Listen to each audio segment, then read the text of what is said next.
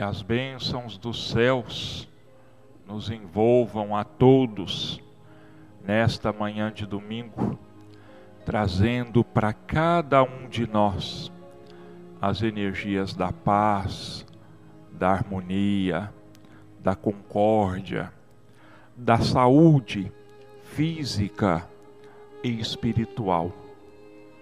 Que em nome de Deus e de Jesus, os espíritos amigos possam visitar a cada um dos lares, levando aos nossos irmãos que lá vivem, encarnados e desencarnados, as bênçãos sacrossantas que nos induzam ao bem, que nos despertem para o amor, para a necessidade da prática da caridade, para que nós possamos acordar para o perdão das ofensas e, acima de tudo, que nos auxiliem para que possamos aprender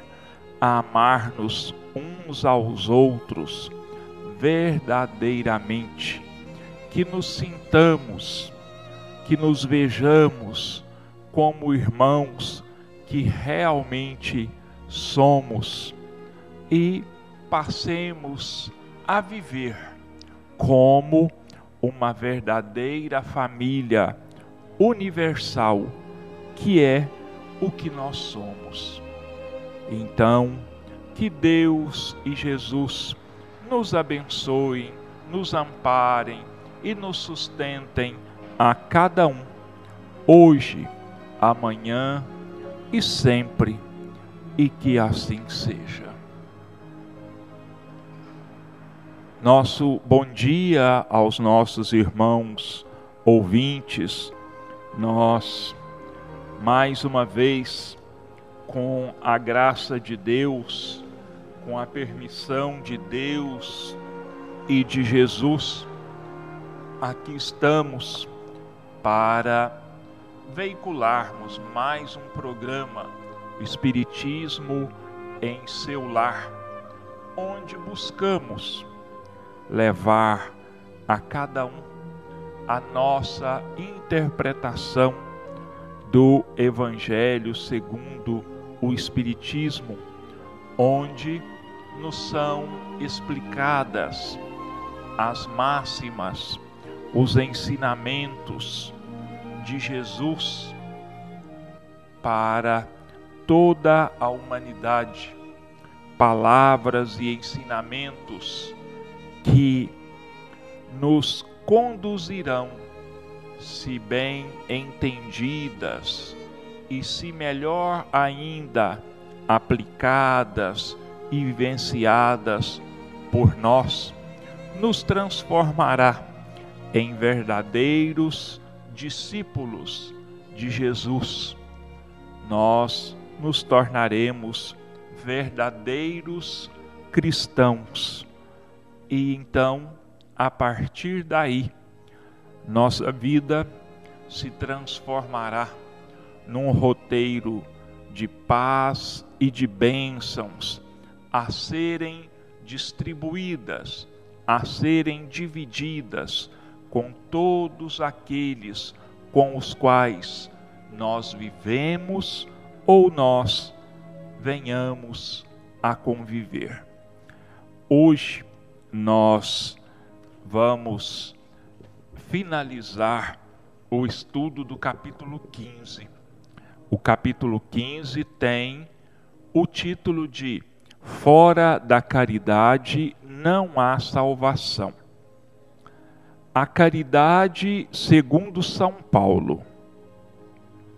Se eu falar as línguas dos, dos homens e dos anjos, e não tiver caridade, sou como o metal que soa, ou como o sino que tine. E se eu tiver o dom de profecia e conhecer todos os mistérios, e quanto se pode saber.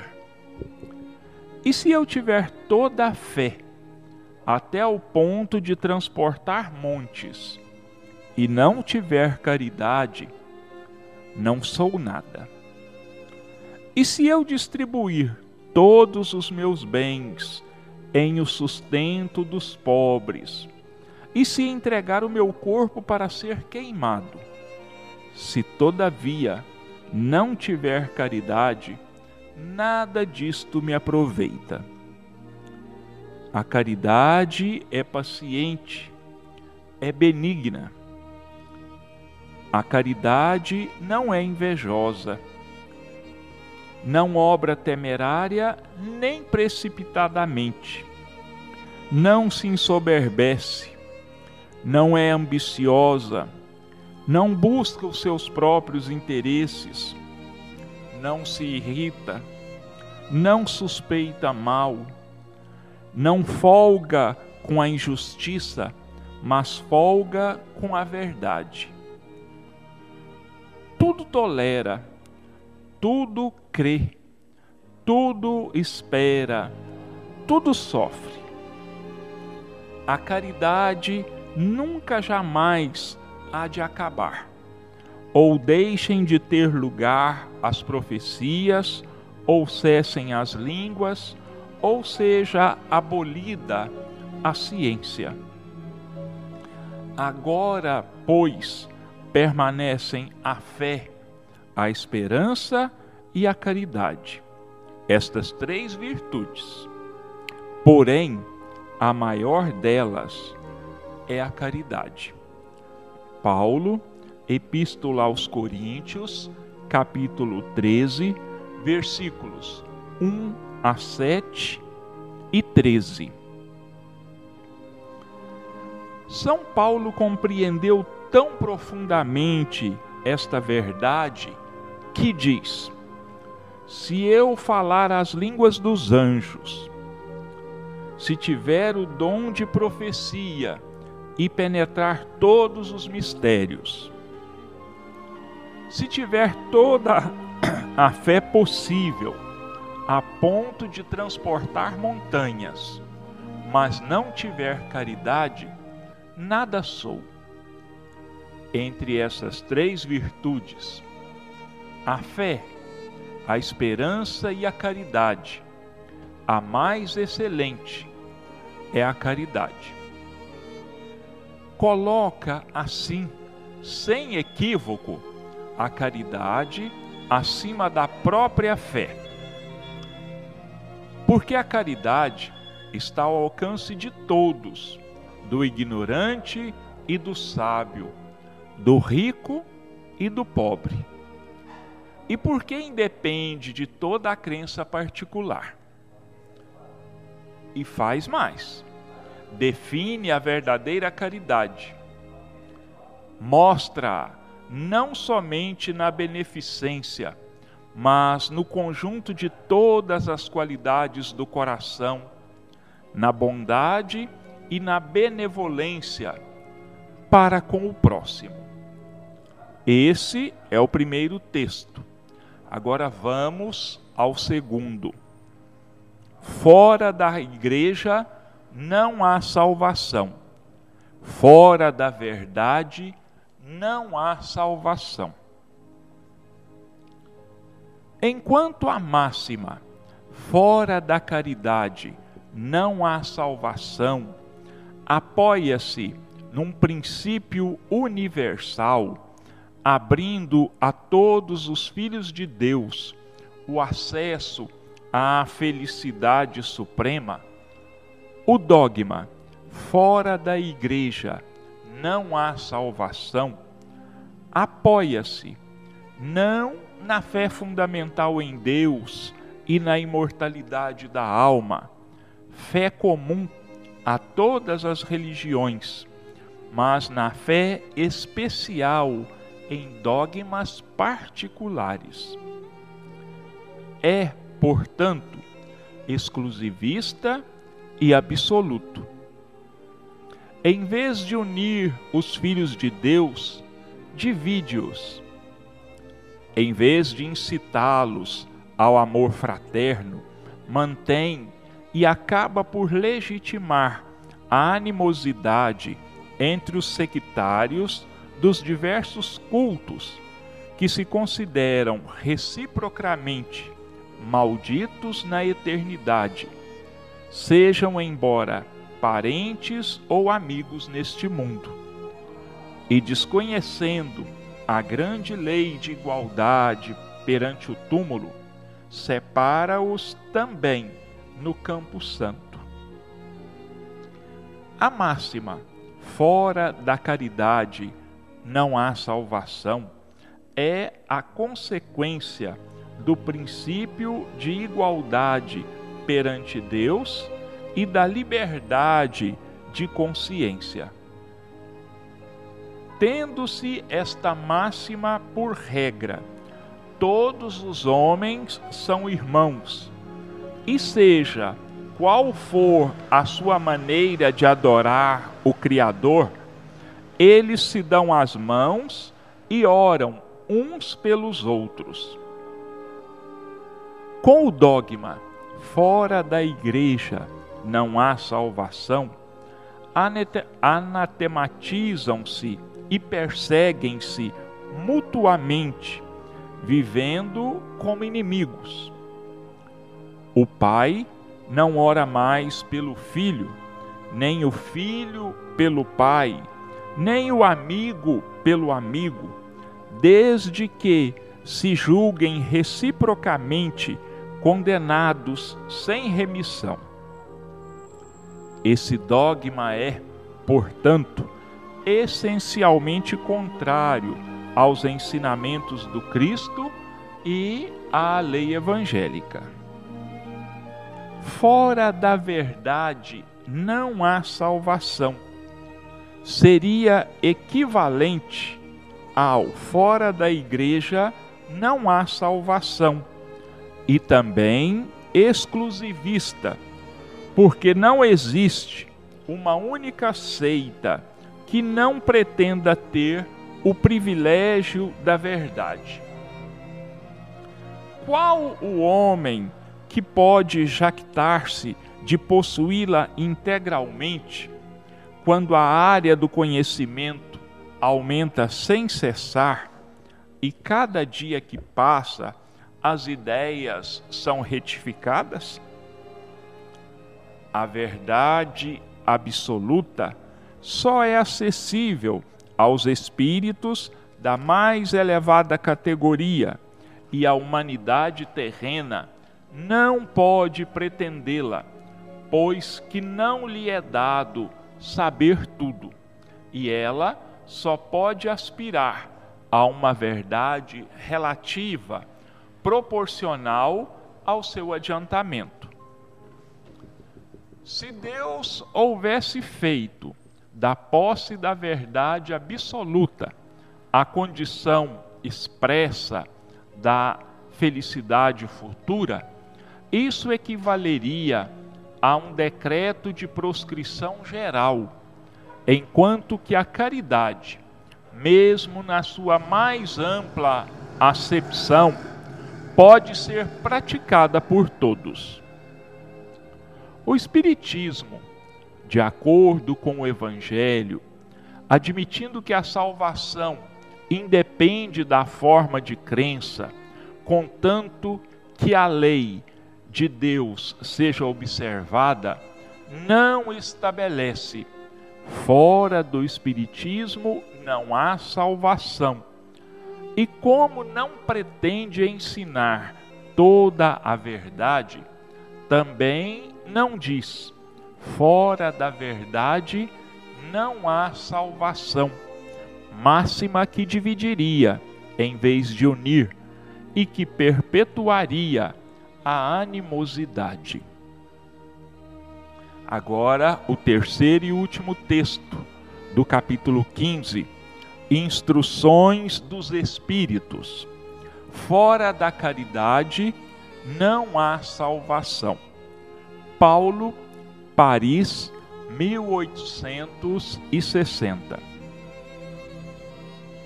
Meus filhos, Na máxima, fora da caridade não há salvação, estão contidos os destinos do homem sobre a terra e no céu. Sobre a terra, porque à sombra desse estandarte eles viverão em paz. E no céu, porque aqueles que a tiverem praticado encontrarão graça diante do Senhor. Esta divisa é a flama celeste, a coluna luminosa que guia os homens pelo deserto da vida para conduzi-los à terra da promissão. Ela brilha no céu como auréola santa na fronte dos eleitos, e na terra está gravada no coração daqueles a quem Jesus dirá: Passai à direita, benditos de meu Pai. Podeis reconhecê-los pelo perfume de caridade que espargem ao seu redor. Nada exprime melhor o pensamento de Jesus, nada resume melhor os deveres do homem do que esta máxima de ordem divina. O Espiritismo não podia provar melhor a sua origem do que oferecendo-a por regra, porque ela é o reflexo do mais puro cristianismo. Com essa orientação, o homem jamais se transviará. Aplicai-vos, portanto, meus amigos, a compreender-lhe o sentido profundo e as consequências de sua aplicação, e a procurar por vós mesmos todas as maneiras de aplicá-la. Submetei todas as vossas ações ao controle da caridade, e a vossa consciência vos responderá. Não somente ela evitará que façais o mal, mas ainda vos levará a fazer o bem. Porque não basta uma virtude negativa, é necessário uma virtude ativa. Para fazer-se o bem, mister sempre existe a ação da vontade. Para se praticar o mal, basta, as mais das vezes, a inércia e a negligência. Meus amigos, agradecei a Deus que vos permitiu gozar a luz do Espiritismo. Não porque somente os que a possuem possam salvar-se, mas porque ajudando-vos a melhor compreender os ensinamentos do Cristo, ela vos torna melhores cristãos. Fazei, pois, que ao vos vendo se possa dizer que o verdadeiro espírita e o verdadeiro cristão são uma e a mesma coisa, porque todos os que praticam a caridade são discípulos de Jesus, qualquer que seja o culto a que pertençam.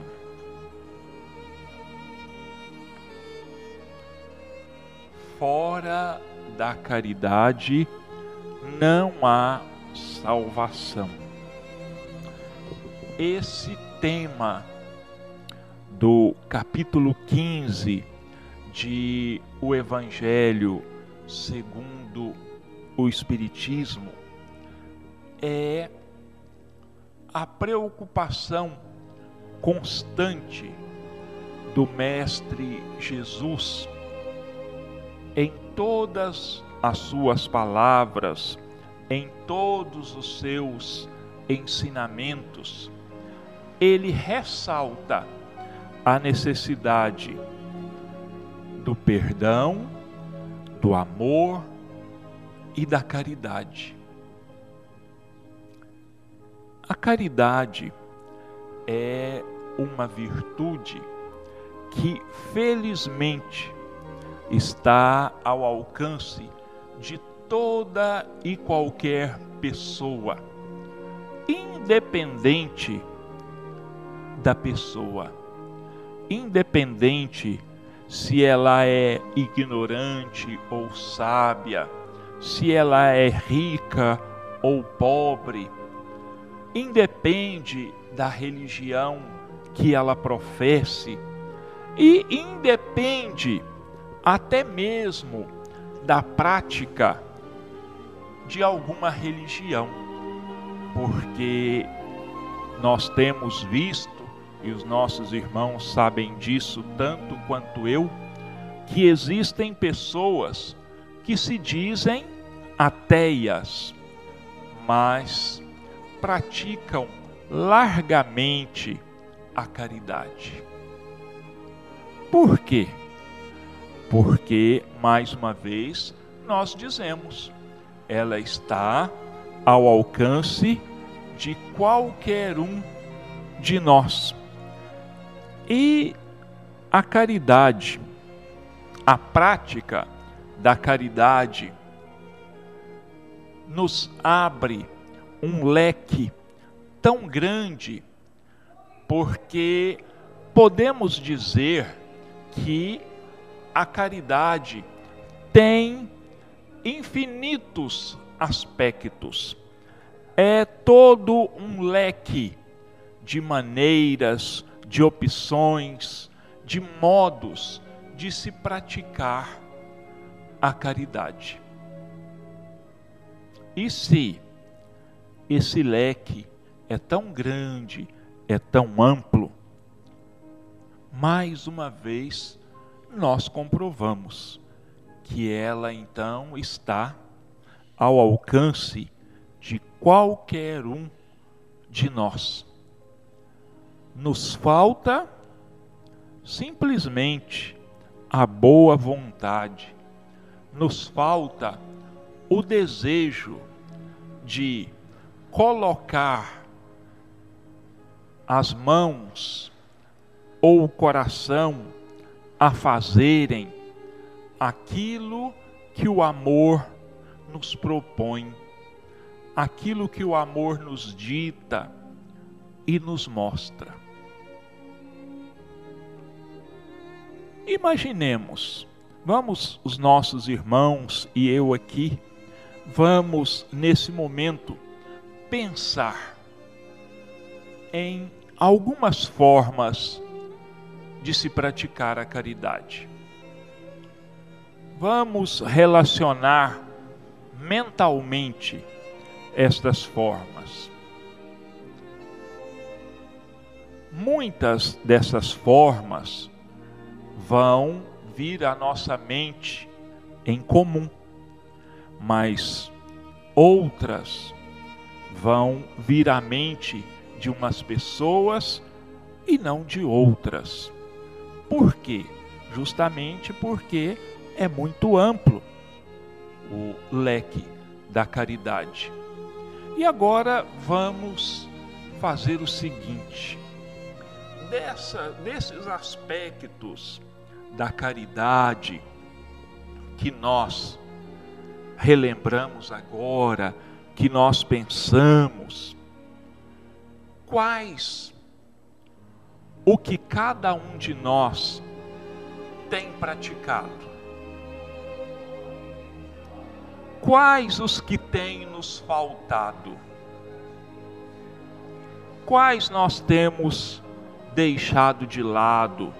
Nós temos faltado para com a caridade em relação a nós mesmos, e em relação ao nosso próximo. É verdade, nós podemos e devemos praticar a caridade para conosco mesmos, sim. Mas como? também numa amplitude muito grande.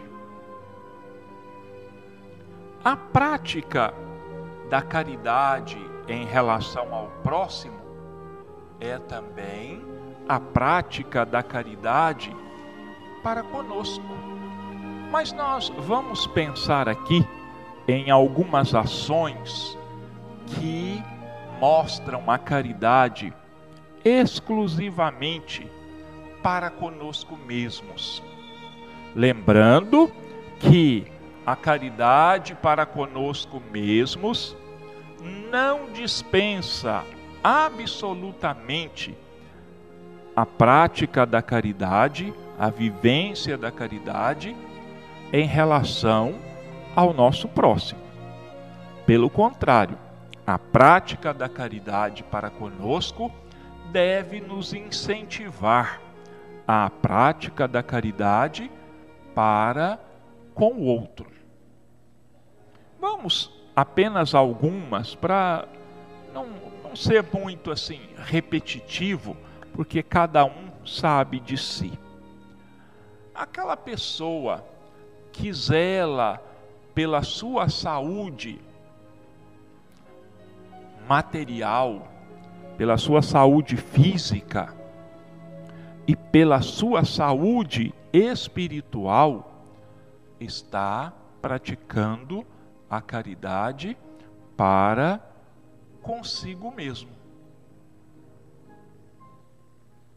Aquele que busca não se irritar com as situações difíceis da vida, com os obstáculos, com os problemas com os quais nós às vezes nos deparamos. Se nós não nos irritarmos, se nós buscarmos manter a calma, isto é uma caridade muito grande para conosco, além de também ser uma maneira de honrarmos a Deus, de ser, sermos gratos a Deus por sabermos que os problemas e as dificuldades, se não podem ser resolvidos por nós num momento mais imediato, mais hora menos hora, mais dia menos dia, o problema se resolverá. Se não pelo nosso trabalho, se não pela nossa ação, mas pela ação do próprio tempo. Não quero dizer com isso que nós devamos deixar os problemas se resolverem por si mesmos. Não é isso. Nós precisamos, temos necessidade de buscar resolvermos, ultrapassarmos as nossas dificuldades. Agora, seria muita pretensão de nós, seres humanos, acharmos que temos condições de resolver todos e quaisquer problemas. Então, esses, o tempo há de resolvê-los. Esse, a misericórdia, a justiça divina, hão de resolvê-los para cada um de nós. O importante é que nós não deixemos a nossa mente, o nosso coração serem indiferentes às necessidades do nosso próximo. Porque a caridade abre para nós as portas do céu Céu, aqui eu estou dizendo, no sentido de abrir para nós alguns aspectos daquela felicidade, daquela tranquilidade que nós tanto procuramos. Porque vamos nos lembrar como o Paulo apóstolo lembra aqui na sua última mensagem, fora da caridade não há salvação, quando Jesus fez né, no juízo final a separação entre os bodes e as ovelhas, quando ele diz ao grupo à sua direita: Vinde benditos de meu Pai, tomai posse do paraíso que o Pai preparou para cada um. Então a prática da caridade vai atrair para cada um de nós, com toda a certeza, as bênçãos dos céus, a tranquilidade da própria consciência, por não sermos indiferentes às lutas, às dificuldades do nosso próximo. Então, reforçando, caridade é a senha que abre para nós as portas do céu. O egoísmo nos afasta. O egoísmo fecha as portas dos céus para nós. E nós precisamos, nossos irmãos, ter em mente também o seguinte: que vivendo no mundo em que nós vivemos, onde transformações se sucedem. A transformações, em que, por mais seguros, por mais tranquilos que nós estejamos, pode acontecer de que nós, de uma forma ou de outra, venhamos a ter necessidade da caridade alheia. E eu não estou me referindo aqui apenas aos reveses da fortuna, apenas à transformação, à perda de bens. Não.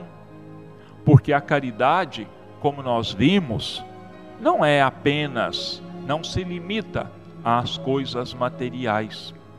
Mas nós precisamos da compreensão dos outros, nós precisamos da alegria dos outros, nós precisamos do perdão do outro, muitas vezes. Nós precisamos buscar orientação, conselhos, tudo isso são formas de se exercer a caridade. Então vamos pensar nisso. Vamos fazer aos outros tudo aquilo que nós gostaríamos que o outro nos fizesse.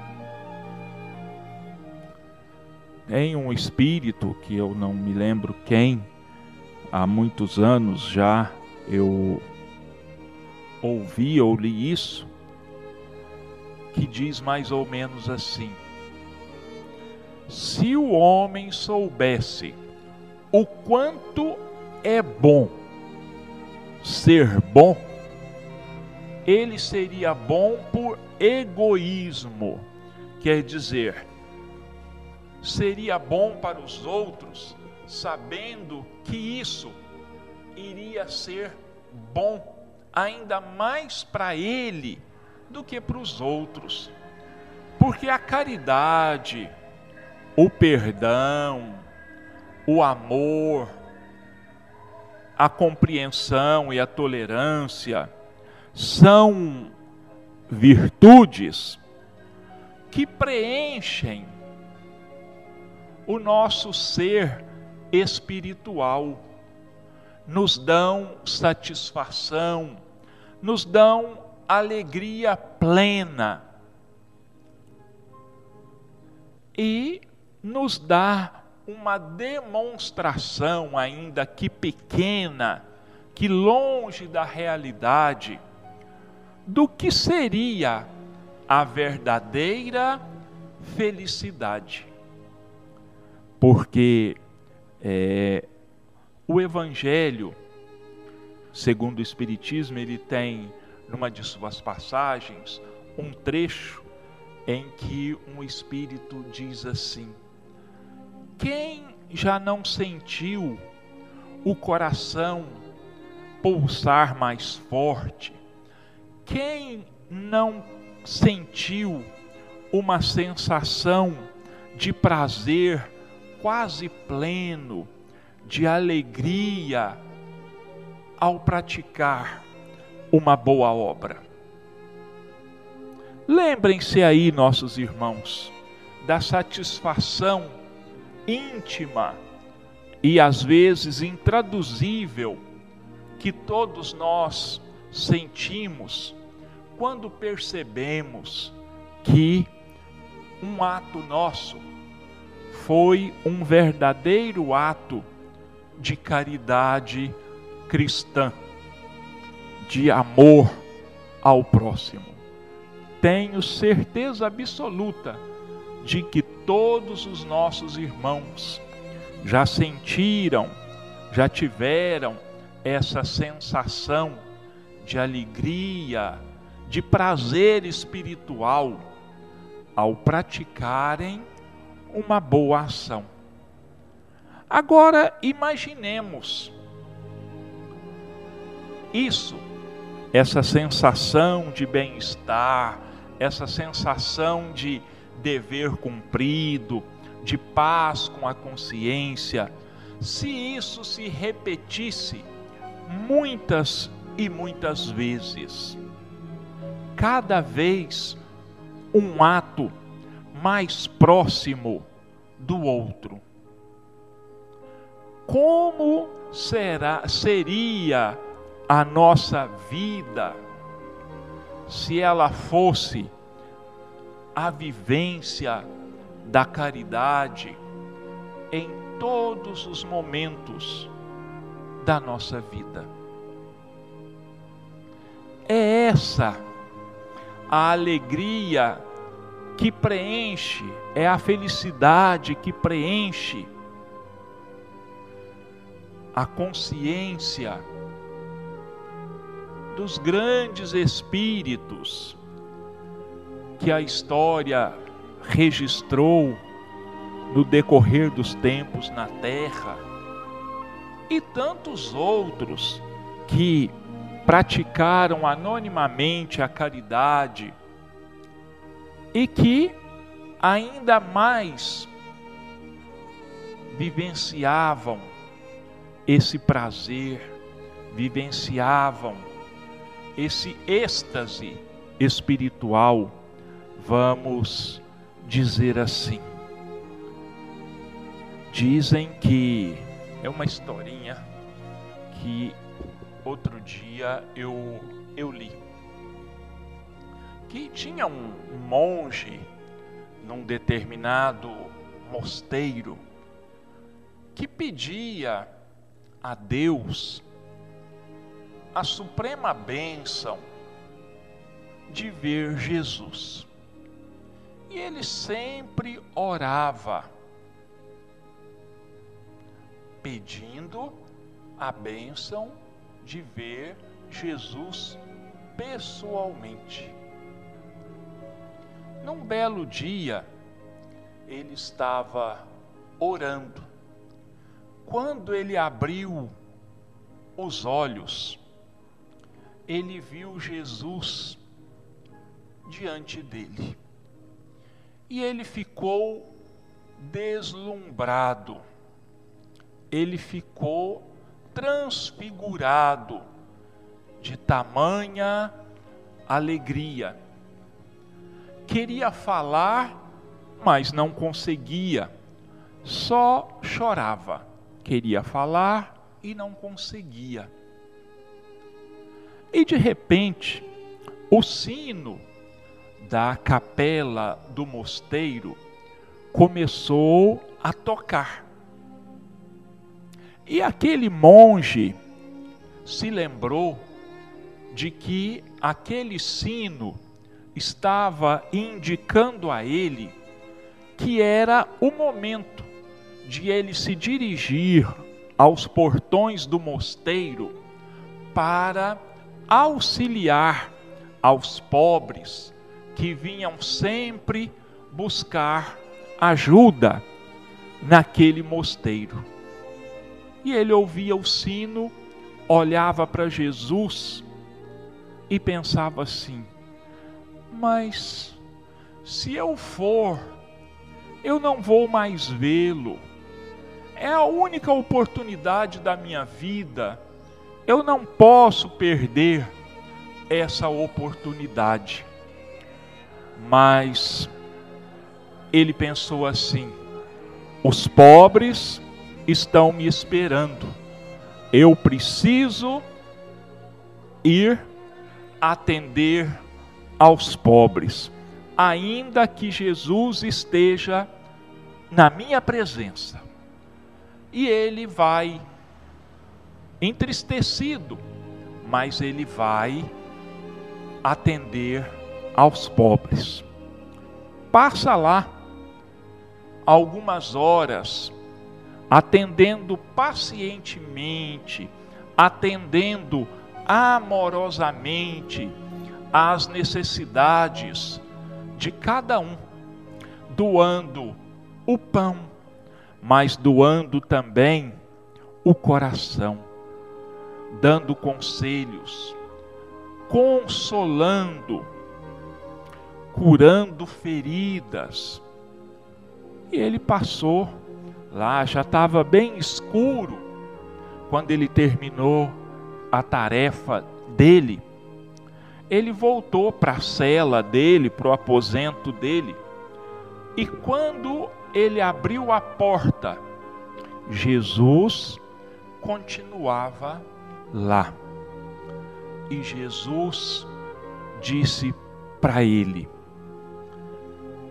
Se você ficasse aqui, depois que o sino tocou, eu teria ido embora. Então, vamos imaginar o que significa para Jesus a caridade e o que ela deve significar para nós. Porque é isso que essa história nos conta, é isso que essa história nos mostra o momento da prática da caridade é o momento em que Jesus está presente ao nosso lado, ainda que nós não o vejamos, mas nós o sentimos. Nós o sentimos ao nosso lado por isso, aquela sensação de plena alegria que eu estava dizendo, que eu estava falando anteriormente, porque nesse momento os pensamentos, o amor de Jesus, a misericórdia de Jesus nos envolve. E qual de nós não quer sentir a presença de Jesus o mais vezes possíveis. Para isso, só há um meio: caridade. Nos lembrando que caridade não significa apenas enfiar a mão no bolso, doar um pacote de arroz, um quilo de feijão, um litro de leite. Não.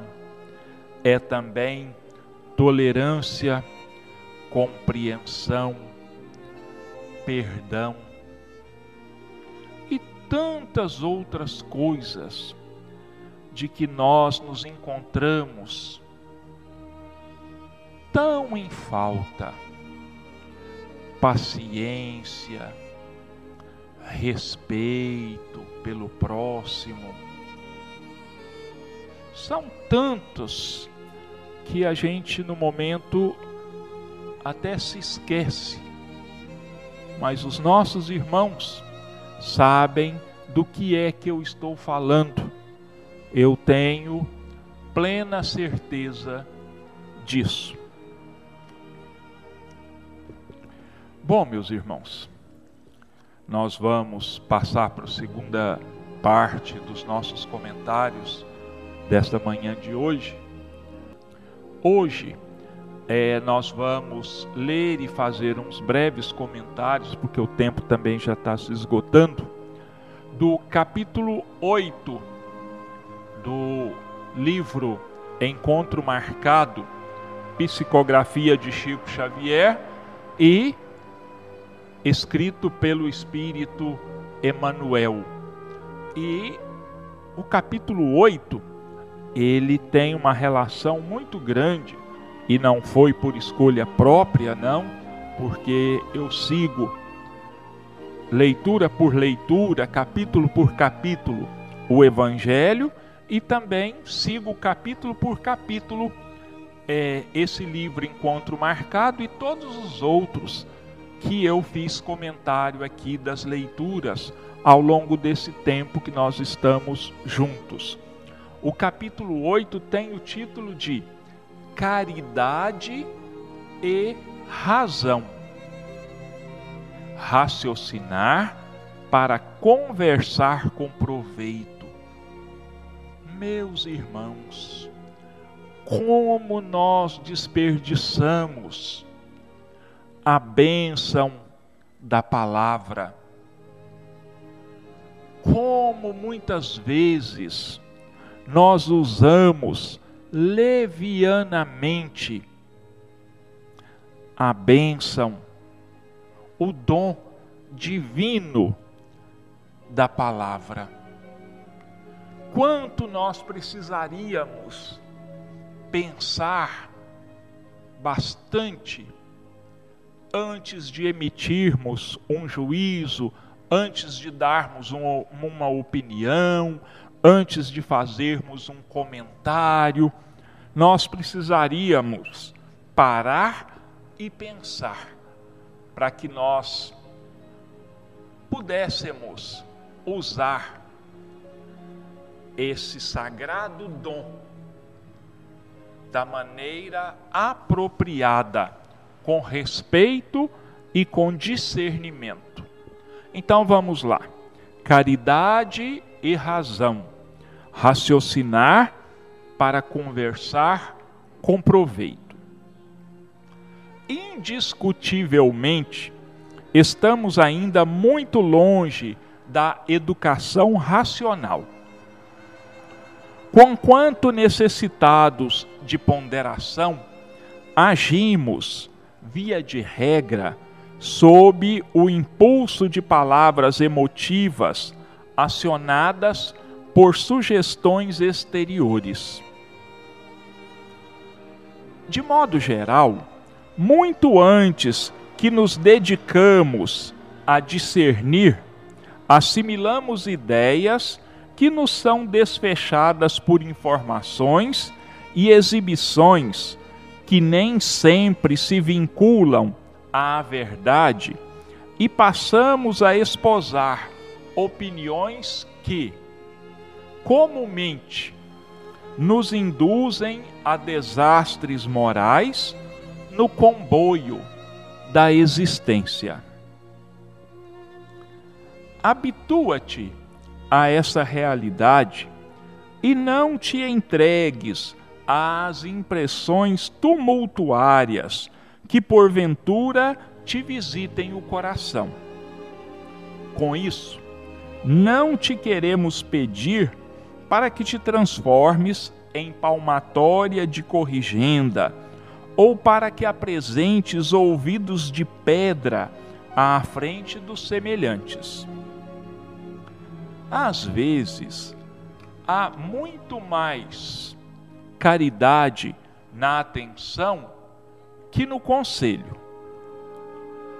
Fraternalmente, escuta o que se te diga e observa o que vês, sem escandalizar os interlocutores ou ferir os companheiros de romagem terrestre, opondo-lhes censuras ou contraditas que apenas lhes agravariam as dificuldades e os problemas.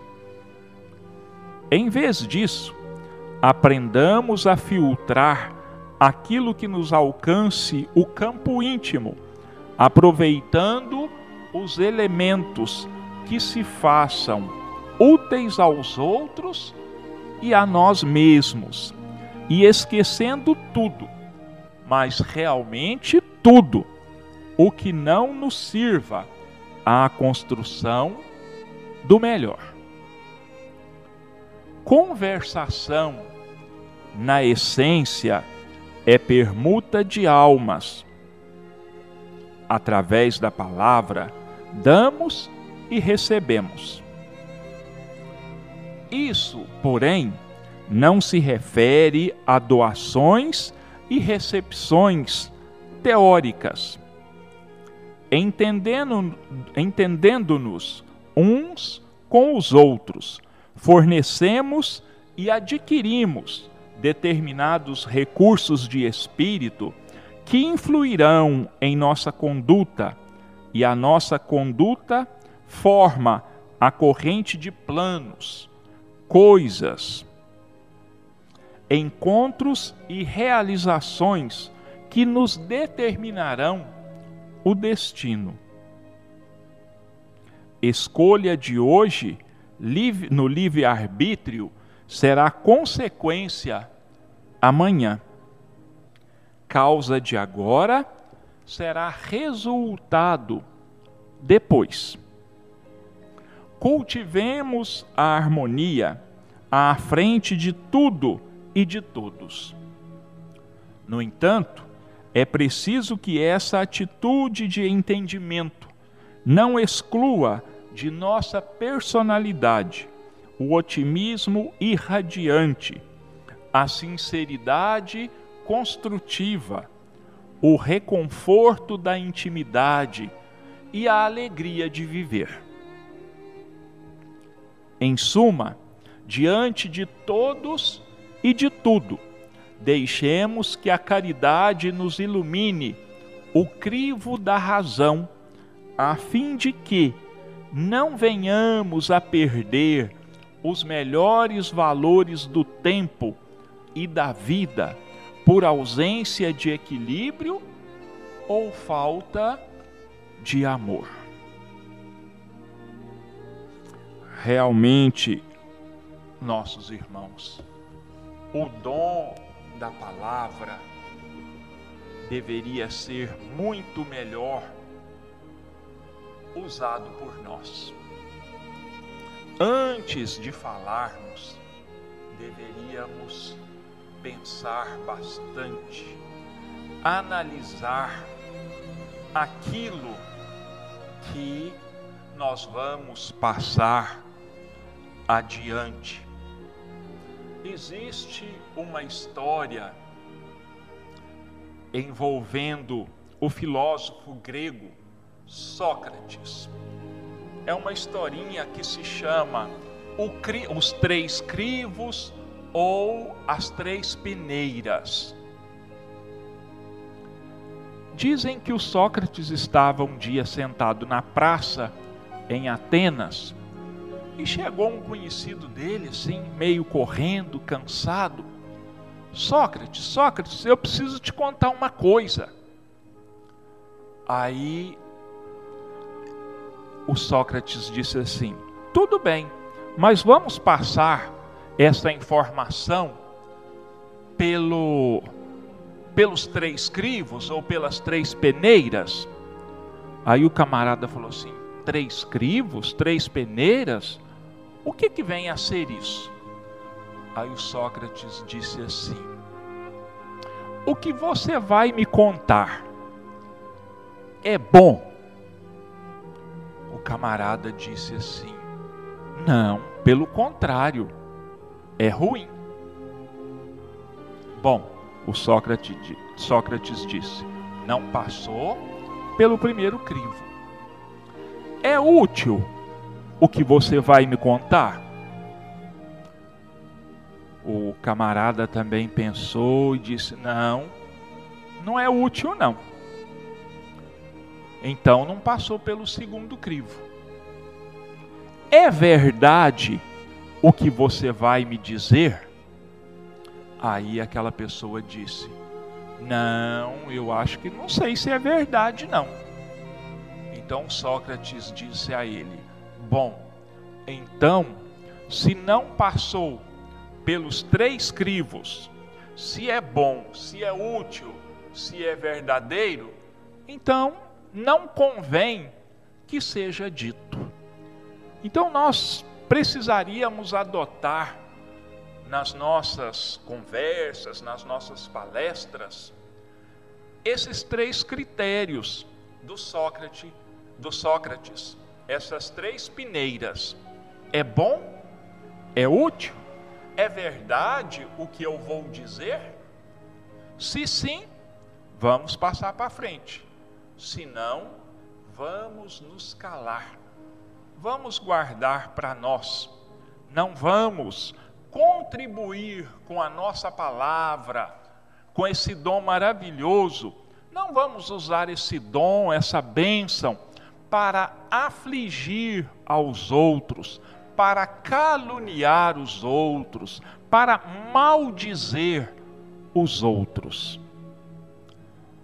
Bom, nossos irmãos, nós vamos então agora encerrando a nossa fala desta manhã de hoje, agradecendo a Deus, a Jesus, a espiritualidade amiga, agradecendo a cada um dos nossos irmãos ouvintes, rogando a esses mesmos, Deus, Jesus, aos espíritos amigos, que derramem sobre todos os lares da nossa cidade uma chuva de bênçãos, de energias positivas, sustentando a cada um de nós no caminho do bem, da virtude, do amor, do perdão e da caridade. Que energias de saúde física e espiritual envolvam a todos os nossos irmãos. Que todas as energias negativas possam ser anuladas e que prevaleçam tão somente as bênçãos, a luz, a paz e a harmonia, em nome de Deus e de Jesus. E que assim seja.